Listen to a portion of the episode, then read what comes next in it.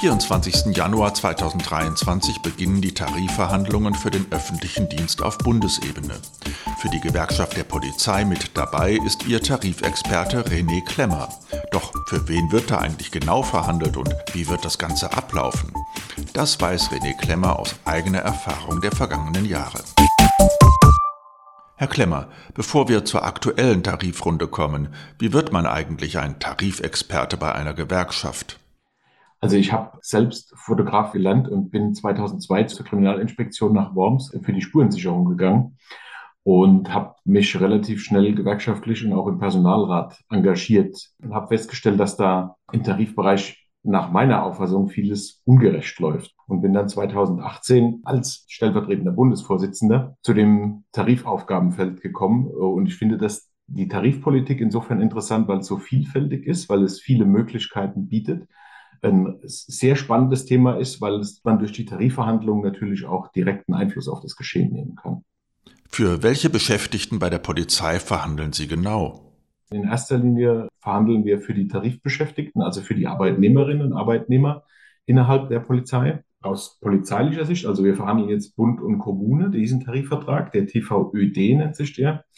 Und da verhandeln wir insbesondere auf Seiten der Polizei für die Beschäftigten der Bundespolizei und beim Bundeskriminalamt. Sie fordern 10,5 Prozent mehr, mindestens aber 500 Euro. Das klingt erstmal ziemlich üppig. Warum ist diese Forderung aus Ihrer Sicht denn berechtigt? Also die Inflationsrate ist natürlich das wichtigste Argument für die 10,5 Prozent, weil im letzten Jahr die äh, Preise extrem gestiegen sind, die Verbraucherpreise. Und wir merken das alle im Geldbeutel. Und äh, nach unserer Auffassung ist das auch so, dass sich das äh, nicht so schnell erholt, wie man das vielleicht denkt oder auch von politischer Seite gerne hätte. Und deshalb sind diese 10,5 Prozent absolut angebracht, um diesen Reallohnverlust, äh, den wir ja alle haben, aufzufangen und natürlich trotzdem noch eine Erhöhung, eine Entgelterhöhung überhaupt hinzubekommen. Wie viele Vertreter der GdP sind denn eigentlich mit dabei im Verhandlungsteam von Verdi bei den anstehenden Tarifverhandlungen in Potsdam?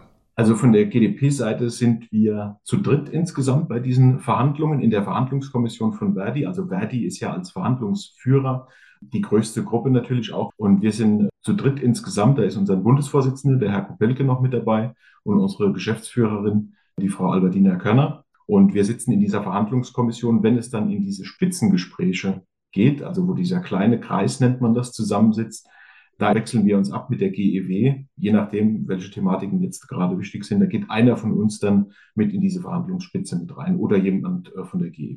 Aber Sie drei dürfen einer Einigung bei den Tarifverhandlungen nicht eigenmächtig zustimmen. Ich habe gehört, dass dann nochmal eine Kommission befragt werden muss.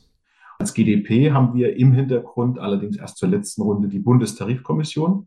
Da sind aus jedem Landesbezirk und Bezirk jeweils zwei Tarifbeschäftigte drin, die letztendlich bei einem Angebot der Arbeitgeberseite dann auch entscheiden, ob wir als GDP diesem Ergebnis, diesem Angebot zustimmen oder ob wir es ablehnen. Im Herbst stehen dann die Tarifverhandlungen für die Beschäftigten der Länder an, also für den Großteil aller Polizistinnen und Polizisten. Sind die in ihrem Tarifvertrag eigentlich schlechter gestellt als die Bundesbediensteten, die nach TVÖD bezahlt werden? Leider muss man sagen, ja. Also wir haben im TVÖD zum einen die besseren Gehälter, die liegen immer etwas vor den Ländern.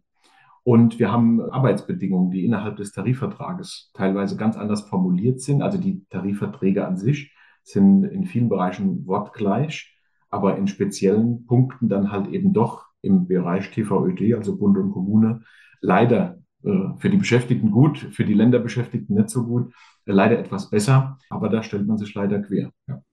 Da beharren die Bundesländer auf ihrer Verhandlungshoheit, wenn ich das richtig verstehe. Was ich noch nicht verstehe, ist, wer von den Polizeibeschäftigten streiken darf oder an Warnstreiks oder Protestveranstaltungen teilnehmen darf.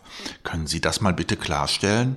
Also wir haben äh, ja Arbeitnehmerinnen und Arbeitnehmer, die grundsätzlich streiken dürfen. Die Kolleginnen und Kollegen, die äh, im Vollzugsbereich sind, Polizeibeamtinnen und Polizeibeamte, aber auch die Verwaltungsbeamtinnen und Verwaltungsbeamte, die wir, für die wir ja auch mitverhandeln, die dürfen nicht streiken gehen. Die können allerdings äh, sich freinehmen oder im Urlaub oder wenn sie keinen Schichtdienst haben und nicht im Dienst sind, dann können sie an den Aktionen teilnehmen.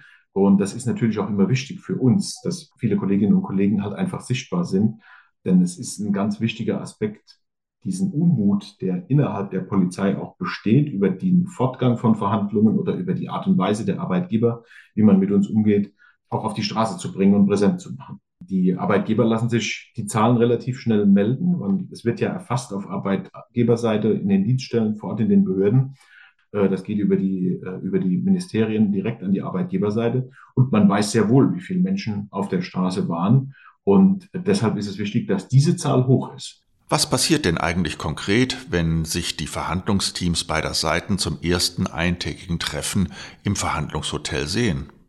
Da passiert leider nicht viel und wir müssen dann auf die zweite und dritte Runde hoffen. Ich finde das immer schade, weil es eigentlich verlorene Zeit ist, ehrlich gesagt. Wir könnten, wenn die Arbeitgeber konstruktiver dran gehen würden, in manchen Punkten viel schneller vorankommen. Ich glaube, das wird auf eine dritte Runde hinauslaufen, dass es da dann ähm, richtig diskutiert wird und, und richtig auch mal Zahlen auf dem Tisch liegen, über die wir dann sprechen und weiter verhandeln können.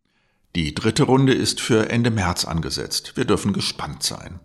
Herr Klemmer, herzlichen Dank, dass Sie uns eine Vorschau auf die anstehenden Tarifverhandlungen beim TVÖD gegeben haben. Viel Erfolg bei den Verhandlungsrunden. Bis zum nächsten Podcast.